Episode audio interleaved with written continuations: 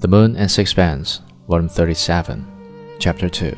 Again he made no reply, but the driver of our carriage came to my rescue, slackening his pace for a moment.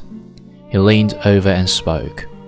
I could not hear what he said, so I put my head out of the window. He wanted to know where we wished to be set down. I told him to wait a minute. He'd better come and have lunch with me, I said to Dirk. I'll tell him to drop us in the place Pigalle. I'd rather not. I want to go to the studio. I hesitated a moment. Would you like me to come with you? I asked them. No, I should prefer to be alone. All right.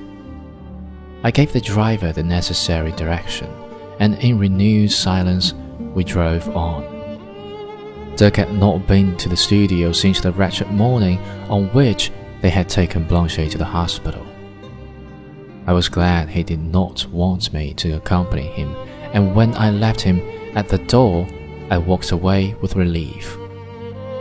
I took a new pleasure in the streets of Paris, and I looked with smiling eyes at the people who hurried to and fro. The day was fine and sunny, and I felt in myself a more acute delight in life.